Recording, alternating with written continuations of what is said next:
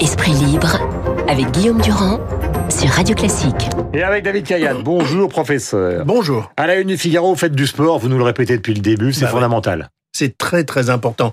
Euh, il faut savoir que faire du sport, ça permet de réduire le risque de beaucoup de maladies, notamment de ce qu'on appelle les NCD, les maladies en anglais non-communicable disease, les maladies non transmissibles, c'est-à-dire pas les, ça, ça correspond au cancer, aux maladies cardiovasculaires, au diabète, au rhumatisme. Donc on court, Ah, on bouge, Alors, etc. il faut savoir que si on fait du sport régulièrement, on réduit de 30% son risque de développer un cancer. Bon, ça, c'est ma spécialité. Mm. Mais on réduit de façon très importante le risque de diabète de type 2. C'est le diabète du sujet âgé, un peu Mm. gros, qui mange trop.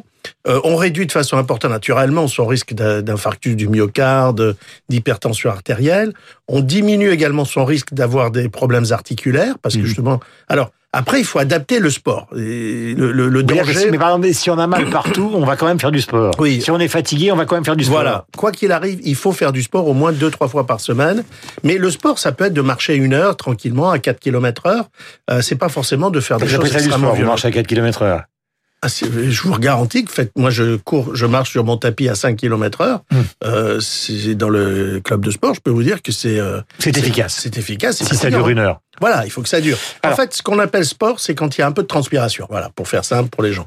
Deuxième sujet qui est important ce matin, que vous nous faites découvrir, la transmission par le sperme euh, de caractéristiques qui remontent au papa et qui Ouais. transmet par le sperme un certain nombre de ces caractéristiques à lui euh, aux enfants. Alors ça paraît relativement logique, mais c'est le détail. Ah non, non, mais c'est incroyable. Par exemple, je vous avais parlé, je crois, il y a un an, d'une d'une étude aux Pays-Bas où on a montré que les enfants nés de pères qui, au moment d'avoir de la fécondation, au moment du rapport sexuel qui va donner naissance à l'enfant, étaient en période de régime pour maigrir, ces enfants étaient tous beaucoup plus gros que les autres. Pourquoi? Parce que ils ont euh, le, le spermatozoïde du père a transmis l'information qui manquait de la nourriture puisqu'il était en période de, de régime et donc les enfants sont mis à stocker la nourriture pour être sûrs de pouvoir traverser la vie. incroyable. Alors, il y a une nouvelle étude qui vient de sortir là par une équipe de, de l'université de Harvard aux États-Unis qui a montré sur euh, 34 hommes que euh, le sperme du père donc était capable de transmettre à l'enfant par euh, des modifications sur l'ADN dont je vais vous dire un mot, euh, le fait que le père avait été maltraité dans l'enfance, avait subi vraiment des, des, des, des violences dans l'enfance, ça a marqué le sperme, le, le, le sperme du père. Quand il va faire un enfant, il va transmettre cette information et les enfants vont avoir une vie tout à fait Mais particulière. arrêtez, les études sont sérieuses. ah, elles sont extrêmement sérieuses. Il y a une troisième étude très belle faite euh, où on a regardé l'espérance de vie des enfants nés d'un père mort pendant la guerre. Donc Mhm. le père enf- euh, féconde son épouse part à la guerre, ne revient pas. Eh bien, ces enfants-là ont une espérance de vie très différente parce que justement, il y a eu stockage de l'information que ne la vie soyez était- pas trop inquiétant, Alors, trop inquiétant dès alors c'est ce qu'on appelle quand même, la- non mais juste un mot, c'est ce qu'on appelle l'épigénétique. Vous allez voir qu'on va pas arrêter d'en parler. On a pensé au tout génome, on a pensé qu'en séquençant le génome, les chromosomes, l'ADN, on allait tout comprendre de, l'es- de, de Mm. la vie. En fait, on s'aperçoit que c'est pas vrai. Il y a un deuxième niveau de complexité qui se rajoute qu'on appelle l'épigénétique et vous allez voir qu'on va en parler de plus en plus. C'est on a tous les mêmes gènes et toutes nos cellules ont les mêmes gènes. Or, chaque cellule ne fait marcher que certains gènes. Par exemple, Mhm. les cellules de ma rétine ne font marcher que les gènes qui lui permettent de voir. Et les cellules de mon cœur ne font marcher que les gènes qui lui permettent de battre. Mais à l'inverse, le cœur ne voit pas et la rétine ne bat pas. Mhm. Donc, il y a des gènes qui sont en marche et des gènes qui sont éteints. Et cet allumage ou le fait d'éteindre tel ou tel gène par des processus chimiques, c'est ce qu'on appelle l'épigénétique et ça explique comment ce qu'on mange, ce qu'on vit, les émotions, etc., vont agir sur notre ADN et sur notre génétique. C'est-à-dire, euh, mon cher David de Kayat, que si jamais vous faites un câlin avec votre épouse, euh, l'enfant qui pourrait naître dans les heures qui va venir ou dans les mois qui vont venir, c'est-à-dire neuf mois, risque de se retrouver dans un restaurant trois étoiles immédiatement, donc dès l'âge de deux ans, vous lui aurez transmis ce vice qui est une qualité. Parlons d'addiction au sexe et aux opiacés, car les phénomènes d'addiction deviennent de plus en Ah oui. plus euh, considérables. Ah oui, D'abord, ça. euh, alors l'addiction au sexe, ça paraît racoleur comme sujet, mais ça n'est pas. C'est quoi l'addiction au sexe? Qu'il y a une barre, il y a une limite, il y a, Alors, il y a fait, des chiffres précis, il y a Oui, des études? Il y a une première étude qui était sortie en 1948 qu'on appelle le rapport Kinsey, qui a montré qu'à peu près 7-8% des gens étaient considérés comme hyper, euh, ayant une hyperactivité sexuelle au moins un orgasme par jour, au moins. En fait, depuis, les choses ont changé. On estime la définition par les psychiatres aujourd'hui de cette mhm. hypersexualité, c'est une fréquence excessive, croissante et non contrôlée d'une activité sexuelle aux conséquences négatives pour la personne et son entourage. En fait, quand on regarde bien, ça représente entre 3 et 6 des personnes qui sont obligées d'avoir des rapports sexuels sans plaisir même. C'est pas le problème, c'est juste d'avoir le rapport sexuel. Mais parce que le sexe c'est quand même quelque chose de naturel. par les réseaux sociaux, renforcé par justement. Maintenant, ça s'aggrave du fait des réseaux sociaux et du fait de la pornographie hum. euh, en ligne puisqu'on estime aujourd'hui que 10% des internautes sont complètement accros euh, à YouPorn, à tous ces sites de, de, de de pornographie gratuite. Alors, euh, c'est quand même un, un, vrai problème, parce que c'est essentiellement, naturellement, les hommes qui sont touchés, hein, 80% de ces hypersexuels sont des, des, hommes et pas des femmes, et, et ça pose des problèmes euh, véritablement d'addiction, au même titre que l'addiction à la drogue et tout.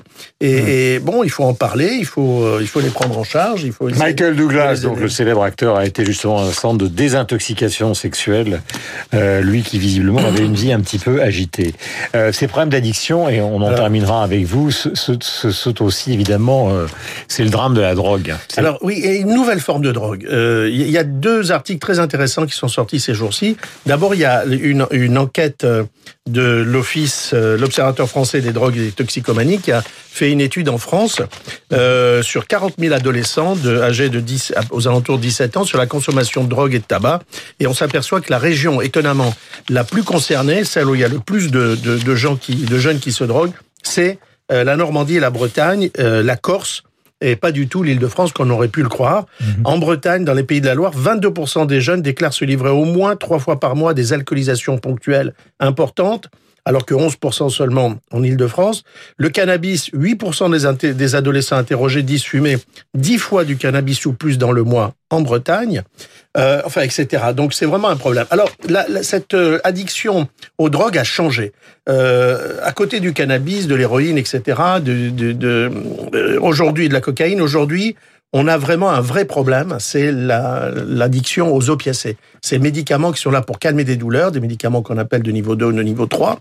Euh, C'est-à-dire le niveau 1, c'est le paracétamol, c'est le doliprane, et puis dès que ça suffit pas, vous passez à un, un antalgique, un médicament qui contrôle la douleur plus important. Niveau 2, et là, on est dans euh, du tramadol, choses comme ça. Et puis ensuite, on passe au niveau 3, où là, c'est carrément de la morphine pure. Et donc, euh, on s'aperçoit aujourd'hui que l'intoxication à ces médicaments, c'est la première cause de mort par overdose en France. C'est terrible. C'est terrible. Hein ça fait quand même, on estime aujourd'hui, selon certaines études, que ça pourrait être de l'ordre de, de, de, 800 personnes qui meurent euh, en France.